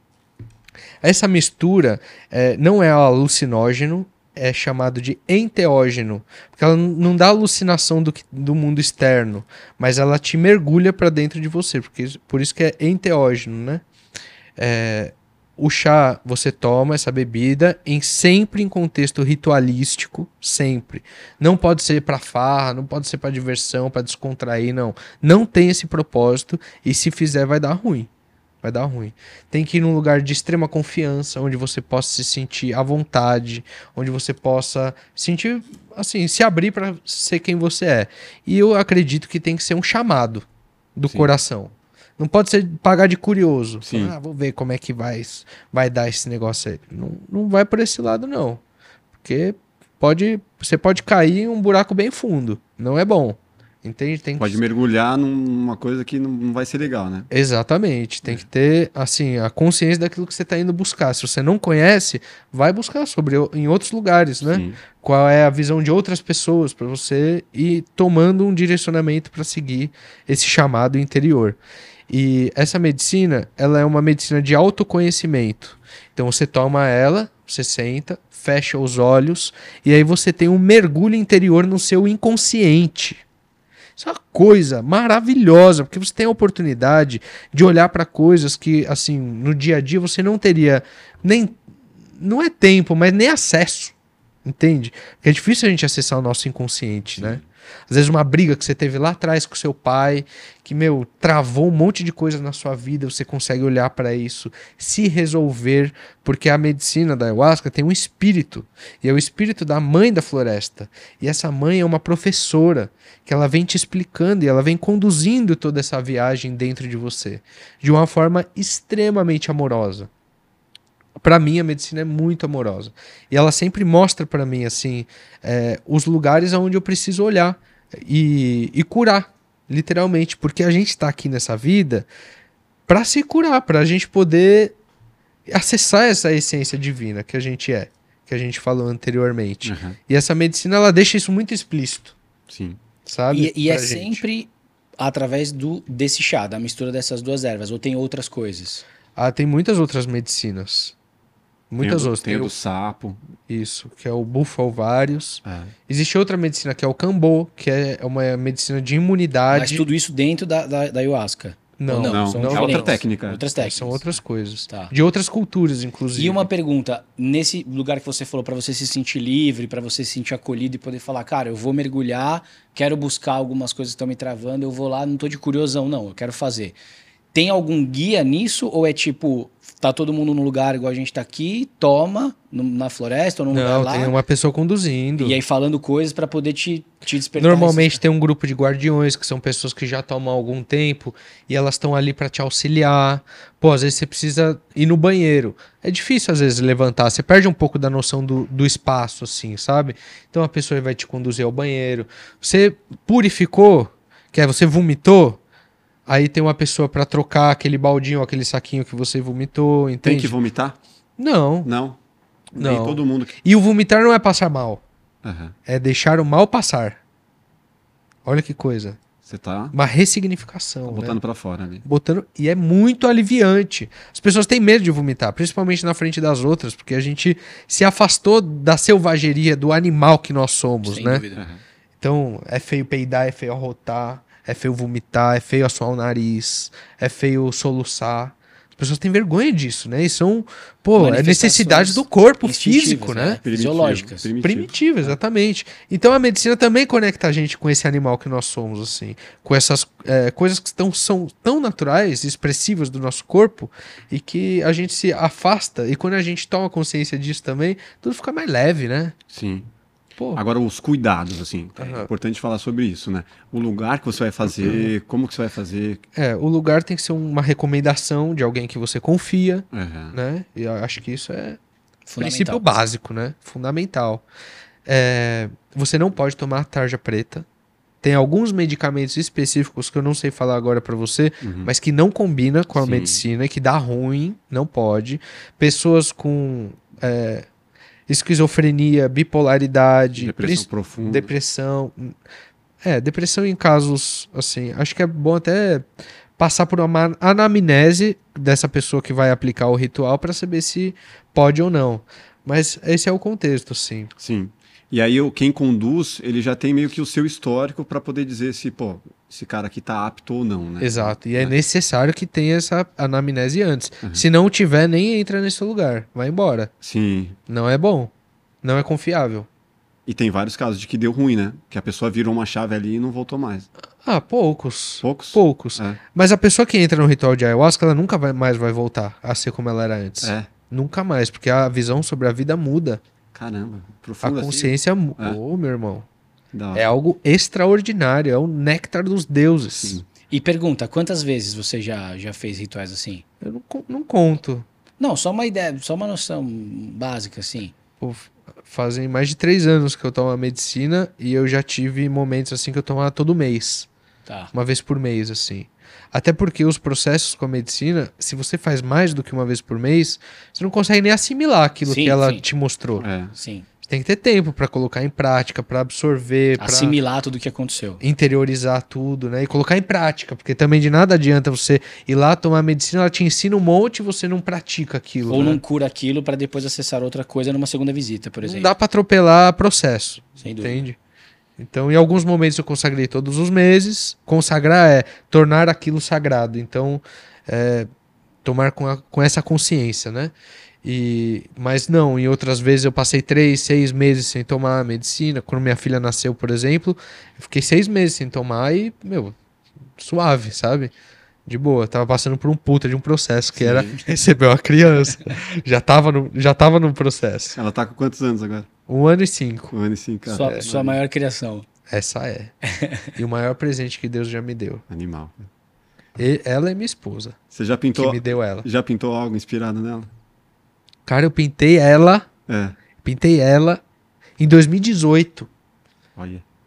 Eu fiz um quadro dela. Hoje você pega aquele quadro e coloca ela do lado, tipo, é ela, assim, sabe? Que animal. Bem especial. Eu tenho uma dinâmica aqui de perguntas rápidas aqui para você. Uhum. O lugar dos sonhos a ser pintado. Cara, eu sonho em pintar uma favela inteira, assim uma comunidade, levar cor, assim, levar amor, levar alegria para um número gigantesco de pessoas, assim, que isso vai ser muito transformador. Pô, animal. E eu sonho também pintar algumas capitais do nosso país. Por exemplo, Brasília. Sonho em pintar em Brasília, trazer uma força poderosa para lá. Tá precisando lá. Artista internacional no seu segmento que você mais admira. JR, o Américo, inclusive, que me apresentou é, ele. Eu ia falar isso, fico Nossa, feliz de você citar esse cara. Artista. Porque quando eu tava com os gêmeos lá, eu conheci ele nessa exposição. Eu fui gravar. Em né, Nova York. Em né? Nova York. Foi a primeira vez que os gêmeos expuseram. Eu tô até arrepiado de lembrar disso, porque foi um, um evento que me marcou muito, cara. É, eu tento não falar muito nesse podcast, porque o convidado é ele, mas essa é uma história que vale contar. Os gêmeos foram convidados para expor lá em Lehman Mopping, que é uma galeria muito legal que tem em Nova York, e eu fui fazer os vídeos em 360 para tentar trazer um pouco da imersão, porque eles, assim como a casa que ele fez no Aroche, eles também pintaram todas as paredes, eles não uhum. se contentaram só com os quadros que eles fizeram. E aí eu fui com a câmera 360, a gente parou em cada obra e registrou. E começaram a chegar pessoas do mundo da arte e de repente eu vi o JR lá. E eu falei assim, cara, é o JR. E para quem não sabe, o arroba dele é JR. Ele é um cara que faz intervenções e coisas absurdas. E quando eu voltei, a minha cabeça explodiu. Ele tava nessa ascensão dele de começar a fazer as exposições. Eu falei, cara, tem um cara que você tem que conhecer. Referência. Referência, porque ele é um cara que ele não é pintor ou fotógrafo ou criativo, ou, ele é tudo. Ele faz arte com ele é. colagem, é. com intervenções, ele pega uma van e vai num lugar e faz retrato das pessoas. Então ele é um multi-artista, né? é, multimeios e ele é um cara genial. Ele, ele tipo, é envelopou o Louvre. É, cara, vocês têm que dar um. Procura JR, JR, ele é um francês. E eu tive a oportunidade de trocar ideia com ele lá. E eu voltei, contei e fico feliz que você cite ele aqui, porque foi eu que te falei dele, né? Acompanha ele de verdade, assim, meu. O cara é muito inspirador. Que animal. Tipo, cada criação dele é tipo, uau, é. sabe? O cara é. E são coisas que, assim, ao mesmo tempo que são simples, são megalomaníacas, né? Exato. Porque você vê, por exemplo, o Louvre. Tem uma dele muito famosa do Louvre que ele imprimiu o Louvre em PB e colou em cima do, do chão ali, não sei quantos Na mil pirâmide do Louvre também. Né? A pirâmide do Louvre e tal. E aí você vê assim, cara, é uma coisa simples, é uma técnica de impressão PB, de colagem, mas a percepção do cara, e aí depois ele vai e faz uma foto no ângulo certo, que você tem a, a ilusão de ótica que ele fez um buraco ali, para mostrar que aquela pirâmide embaixo dela tem, tem outras coisas. Então, ele é um cara que ele mistura. Enfim, o JR é, é surreal. É surreal. Animal. E um artista nacional? Pô, o Cobra, com certeza, cara. O cara é muita referência, né? É. De arte de rua, de muralismo, de artista plástico, assim. A carreira dele em extrema ascensão o tempo inteiro, assim. Tipo, cara, Faz quero um dia já. chegar lá, sabe? Faz tempo já, né? E recentemente, inclusive, eu escutei um podcast dele. Meu, o cara é tão, assim, é muito parecido, assim, o que eu tenho dentro do meu coração com a arte, com o que ele tem também, com o propósito de levar uma mensagem de amor, de consciência, de um olhar de, de, união. Nunca, nunca nos conhecemos pessoalmente, assim. Mentira, sim, já nos conhecemos, mas na rua ele tava pintando, tá. eu nem era mena. E foi no dia que eu saí do psiquiatra com o tarja preta. Que com, simbólico, hein, velho? É, com a receita de tarja preta na mão. Foi esse dia que eu encontrei com ele. Ah, você, aí você falou tarja preta ou certo? Cobra, tarja preta cobra. Falei, não, acho que eu tô mais pro cobra. aí eu rasguei a receita, fui pro meu ateliê e pintei quatro quadros esse dia. Sim. Esse dia, assim. Não tem como não dizer que ele não foi. Não, não tem como não fazer a, a analogia que ele foi picado esse dia pela arte, né, cara? Foi. Literalmente. Grande referência a ele, como pessoa, como artista. Sensacional. Como meta, assim. Logo ele vai vir aqui também. Qual das suas pinturas você mais usou tinta? Hum. Spray? Caixa d'água do SBT. Spray. Spray. Se for tinta, tinta, acho que o viaduto do Dr. Arnaldo. Foram muitos Que é a parte central ali, né? Isso. Quanto? A parte central do viaduto. Foram acho que duas latas de cada cor, 24 cores, 48 vezes 18 litros. Nossa, faz aí, Foi litro você quer, caramba. Você quer... Ah, é muito. 48 vezes 18. É, litro pra caramba, 500 litros de Vou tinta, apelar né? pro meu Galaxy aqui. Uh, já, já, já faz um merchan. 48 vezes. Falando em Galaxy, você acabou de fazer uma campanha muito legal também da Samsung com a Vivo, né? Foi uma. Conta um pouco pra galera aí. Uma galera. miscigenação, é, uma, uma, dobra de arte. É, essa ideia da dobra foi muito legal. Explica para quem não tá ligado. Muito legal. É, eu fiz uma campanha né, com a Vivo, com a Samsung, para o lançamento do Z, Z Flip 5. Que é o dobrável, agora vou fazer o jabazinho, né? Que é o celular dobrável da Samsung, que Isso. é muito poderoso e super pequenininho e lindo. Agora me explica, porque aquilo ali parece que vai quebrar, velho. Parece, quebra, né? dá uma agonia. Cara, mas é incrível. Aí você vai é ter incrível. que defender a marca é agora. Incrível, quero ver. incrível. Não, cara, é assim. surreal. É, depois que você vê, tem duas coisas que você fica com medo. A, o vinco da tela, é, que você fala, marcado. ah, vai me, vai me encher o saco, mas não. Você tem que realmente botar ele muito de lado e falar, ah, estou vendo a dobra, né? E a outra coisa é você achar que vai quebrar e não vai, mas, cara, ele é testado numa máquina lá milhões de vezes, mil vezes até ele dar problema. Então, assim, é, é super confiável, dá para ter. Já tá na quinta geração. Sim. As primeiras eram mais frágeis, mas agora já tá super consolidado. Mas Com certeza. E foi bem especial, porque eles fizeram um mural que era uma parede dobrável, igual o celular. E aí o início do comercial era a parede fechada, aí eu paro na frente da parede e a parede abre assim, igual o celular. E aí eu faço uma arte nessa parede. Nessa no, dobra, né? Nessa dobra, exato. Nossa, foi muito. Arte mesmo, não pós-produção. Não, foi a mão na massa. Olha isso aqui. Foi muito legal. Foi a primeira vez, né, que eu, que eu estou assim em rede nacional com a levando a arte, né? E você falou que foi um comercial super produção, né? Hiperprodução. Tipo, começou seis da manhã, acabou oito e meia da noite para dois, três minutinhos de comercial. É, é, por, é essa é a nossa vida. É.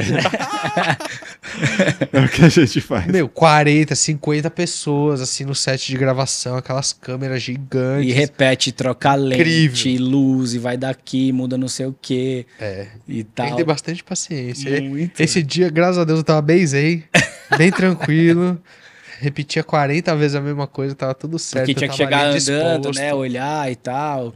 Qual, qual, que é a conta? É 48 vezes 18, 20, é isso? Vezes 18. 18. Vezes 18. 864 litros, é isso? Oi. Quase mil litros. Quase mil litros de tinta. Porra. Show, né? É animal, E do SBT, eu acho que uma, tem uma caixa d'água, né? Que tem 1 milhão e 500 mil litros de água. E é só a caixa d'água do ar-condicionado. Sério? Do SBT. É. Eles têm uma caixa d'água pro ar-condicionado. Imagina que tem de 7 lá dentro. Nossa. O ar-condicionado não pode parar. Nunca. Senão queima, pode queimar tudo, né? Sim, sim. E é, essa água. É deve... tudo galpãozão, assim, né? Que pode esquentar. Não, eu vi quando você postou que você ia pintar lá. Ficou linda, mas eu não imaginava que era do ar-condicionado. É, e água gelada, térmica, fica suando assim. Ó. Que da hora, velho. Foi muito legal pintar essa caixa d'água. Foi um grande desafio. Que é enorme. Foi o maior desafio ou não? De repetição assim foi. Porque, cara, chegou uma hora que minha mão ia cair. Parecia que ela ia cair, assim, e, foi, sabe? E foi aquela técnica da das vírgula, né? vírgulas, né? que é das muito repetitivo, né? Uhum. Tendinite?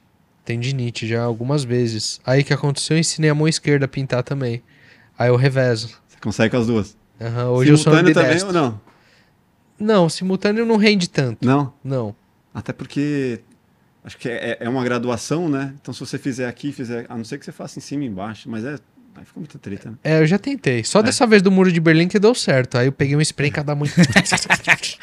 Igual um louco mesmo. Mudou assim. o estilo, né? Nossa, Mas aí foi mais por, por tempo do que por técnica. Foi, né? exato, exato. Mas no dia a dia assim eu. Cansou um pouco a mão direita, já reveza para a esquerda, aí cansou a esquerda, passa para a direita, para ir revezando, né? Uhum. A gente tem um lance aqui que é um curtograma, cara. É até um exercício que eu fiz a primeira vez quando eu comecei a fazer terapia. Uhum. E isso me ajudou muito a entender coisas que, cara, que tinha na minha vida e que eu já fazia, que não fazia mais sentido, ou coisas que eu deixei de fazer. Curtograma é assim: imagina duas colunas. Numa delas você coloca o que você gosta e não faz, na outra você o que não gosta e você faz. Então, entender da sua primeira coluna o que, que você gosta hoje e você já não faz por conta do tempo, por conta do trabalho. Putz, passar assim uma madruga inteira dentro da minha sala de pintura. Eu amo fazer isso. Eu amo. Só que hoje eu tenho uma nenê. E isso é, não ficou, dá. Ficou momento, não, não, não consegue. Eu cheguei até a fazer o um movimento de levar o meu ateliê para minha casa para eu poder fazer isso, mas não, não rola, porque eu faço barulho, Sim. porque eu gosto de ouvir minha música, cheiro. o cheiro da tinta é. e etc. Então não rola mais. Inclusive, cancelei meu, meu ateliê de casa e voltei pro meu ateliê antigo, reativei ele, mas passar uma madrugada inteira assim é possível. Mas dentro da rotina, com a criança pequena, não dá. Não, mas você ficava outro... zoado no dia seguinte de trabalhar a madrugada inteira? Ficava, aí, tipo, tinha que dormir até, sei lá, duas da tarde, assim. É, eu... Mas, meu, as madrugas rende muito. Rende porque ninguém, ninguém te atrapalha, né? Não toca o celular, é. não tem barulho. Nossa, eu amo as madrugas. Recentemente eu fiz isso. Sexta-feira passada, que eu tinha que entregar um projeto no sábado, que foi puta, um projeto gigantesco também, uns telões que eu até comentei contigo. Só que, cara, os renders não terminavam, a coisa toda não ia, e aí eu passei de sexta pro sábado. Só que no sábado tava ruim, Só o pó. Ah, tô velho já, né? Cheguei nos 40. Puta, cara, ficar uma noite sem dormir, pra mim, hoje em dia, faz diferença. Você tem cara. filhos? Tenho três. Três. Tenho três meninas. Então você sabe, né? Quer passar as noites claras. e aí o contrário, não gosta, mas faz. Obrigado. Cara, o tabagismo. Eu não, eu não gostaria de estar fumante ainda, mas eu ainda estou. É. Pra mim é um processo. Comecei mas eu achei a... que era um ritual para você, que era uma coisa de. de é, de mas é um ritual nocivo, né? Uhum. Que ele, ele me ajuda a, sei lá, dar um relax e tal. Cigarro normal mesmo. É, Ou... Tabaco, né? Tabaquinho. Tabaco de, de enrolar. Não assim. esses é... que você compra. Pode assim? Não, pode não, pelo, pelo amor de Deus, não. É tabaco mesmo. Sim. Eu comecei a fumar com 15 anos, cara. E aí até hoje eu já parei várias vezes, já tentei parar diversas vezes e para mim é um grande desafio hoje. Eu tenho até vergonha de fumar, sabe? Não fumo em lugar público, não fumo na frente das pessoas, eu vou lá no meu cantinho. É um processo, né, pra você conseguir. É um processo. É. Já me chicoteei muito por isso, muito, me puni muito. Pô, como que eu tô em busca da evolução espiritual, que eu tô em busca de transcender a minha, minha mente, minha essência e tô conectado com isso. Mas. Esses dias a gente fez uma gravação aqui do uma Léo. coisa de cada vez, né? Do Léo Esbano, que ele inclusive conduz, né? Medicina e tal, ele é músico. Uhum. A gente fez uma, um set aqui de gravação da banda dele. E aí ele contou uma história de uma pessoa que. Uma pessoa X que ele via, né, durante esse processo, que é, ele via os cigarros, via as bitucas. Tipo, o cara conseguiu deixar. Mas tipo um guia assim que ele enxergava? Não, ele durante a cerimônia, ele Com a ayahuasca? É. Uhum. Ele via, mano. Os... Eu já tive muita limpeza do cigarro com a ayahuasca. É. Muita. Inclusive, uma vez eu vomitei um tumor preto. É inexplicável, meu irmão. Eu peguei ele na mão, assim, era um tumor, cara. Juro. E eu senti que veio do meu, do meu pulmão mesmo. E mesmo assim, esse diacho é difícil de largar, viu? É, né? É, por isso que é importante nem começar, né? É muito importante, nossa senhora. Mas dizem que é o vício mais difícil de você largar, né, cara? O Drauzio Varela falou isso uma vez, né, uma entrevista no Jô, eu acho. Porque ele foi tabagista há muito tempo e aí ele conseguiu parar e ele falou que foi a coisa mais difícil da vida dele. E depois ele começou a correr, virou maratonista e tal, e virou sinônimo de saúde.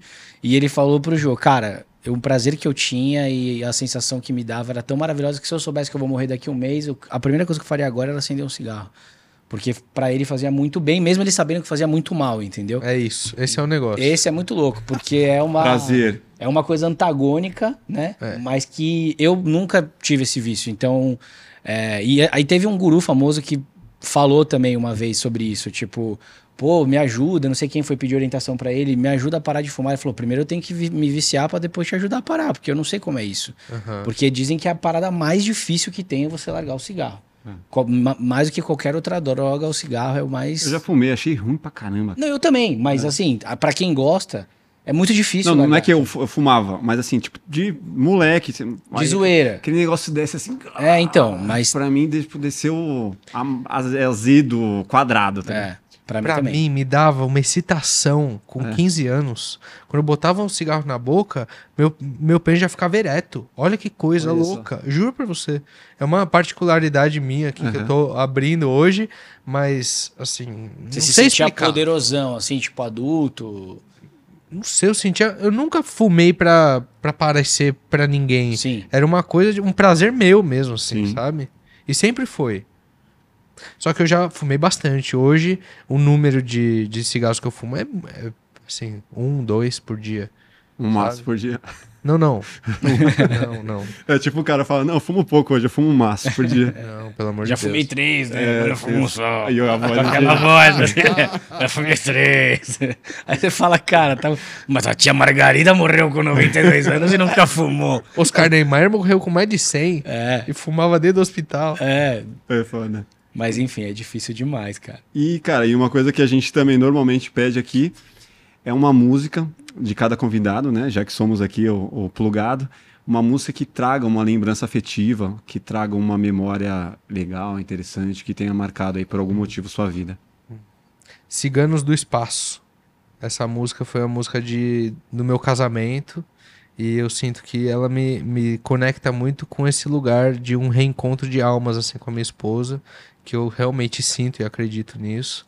E que desse reencontro de almas veio o nosso fruto né, de amor, que é a nossa filha. E eu sou muito grato por isso. Então, Sigamos. essa música eternamente lembrada. Legal. A gente tem a playlist lá no Spotify, a gente vai adicionar. Boa. Animal, velho. Porra.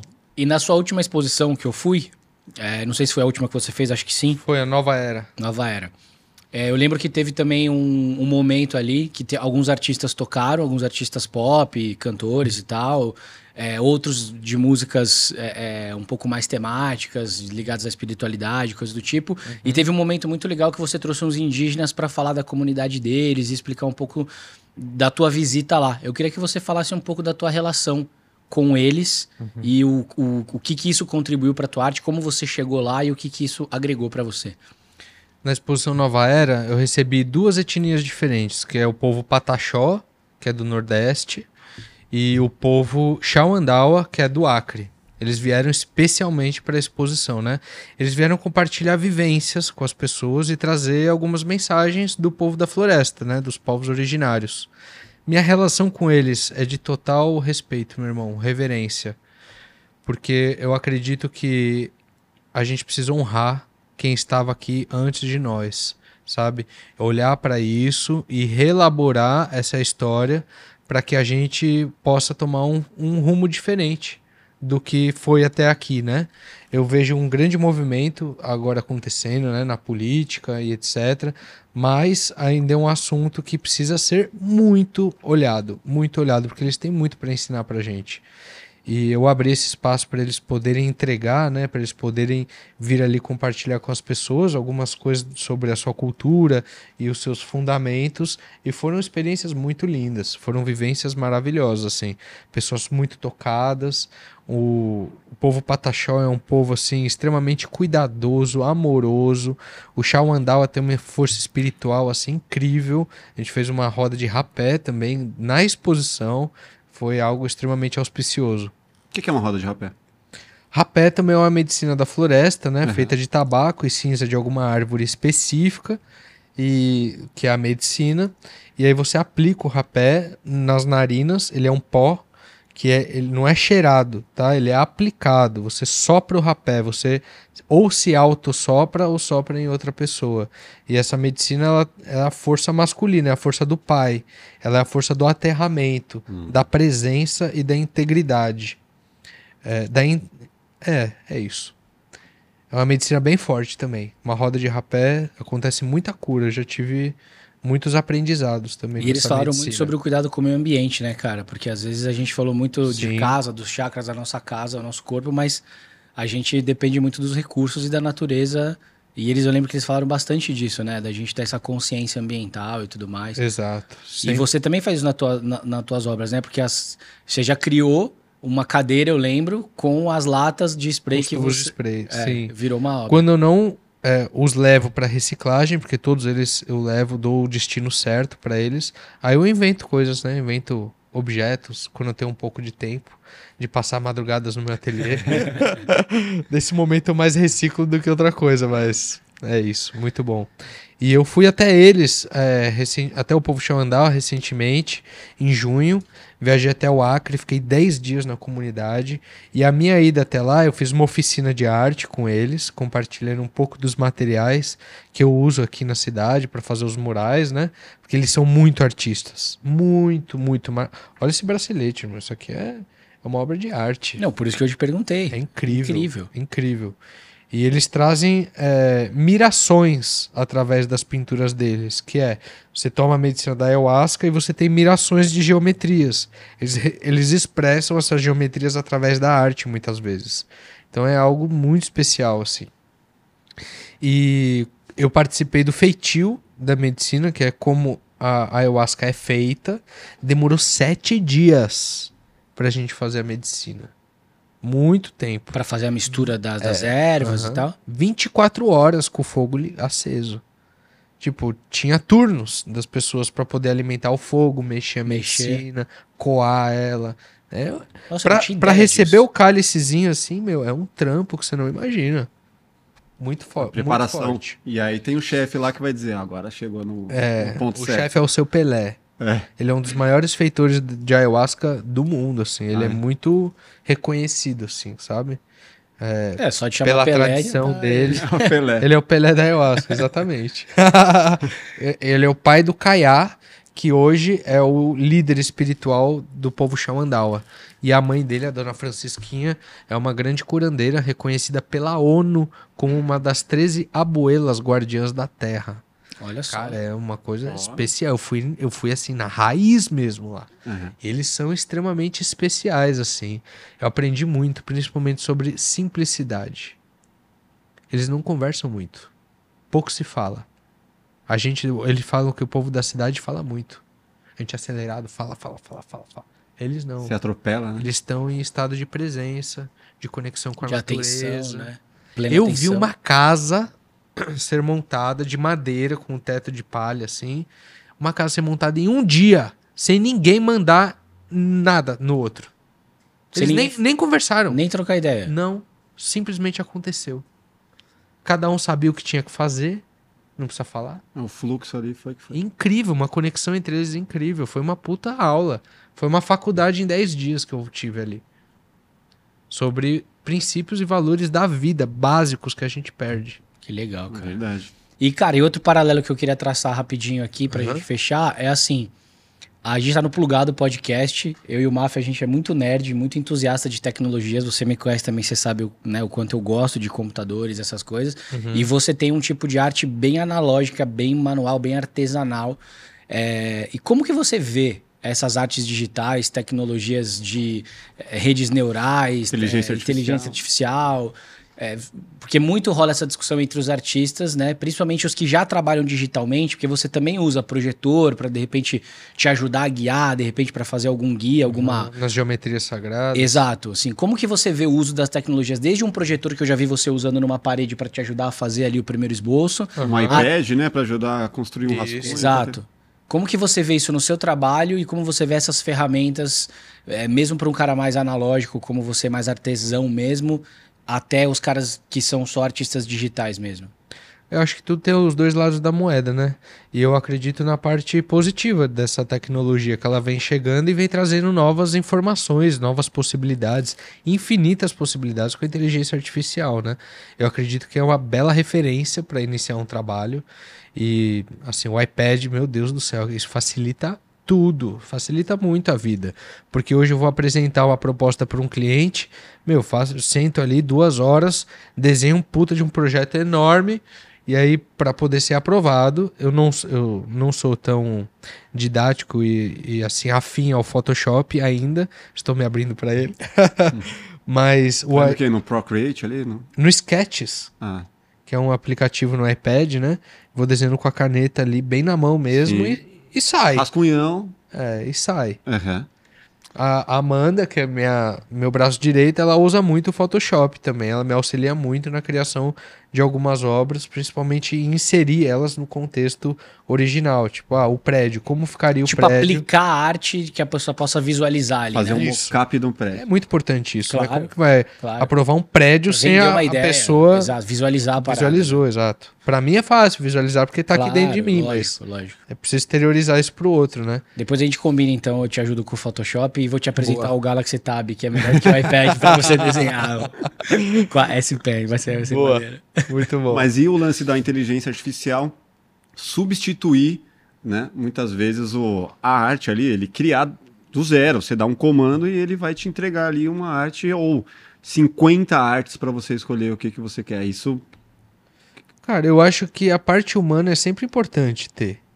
Porque, afinal, se trata de sentimento, né? Se trata de do artista interiorizar aquilo. Ele pode é, ir em busca disso para poder ter uma referência na criação dele. Sim. Eu acho isso magnífico, é muito legal isso, imagina. Você é genial. Que, você sabe que eu posso pedir para a inteligência artificial usar o seu estilo e ele vai chegar muito próximo e pegar várias referências mundiais e usar o seu estilo e fazer alguma. Mas nunca vai ser igual o que eu faço. Não vai ser. É. Nunca vai ser.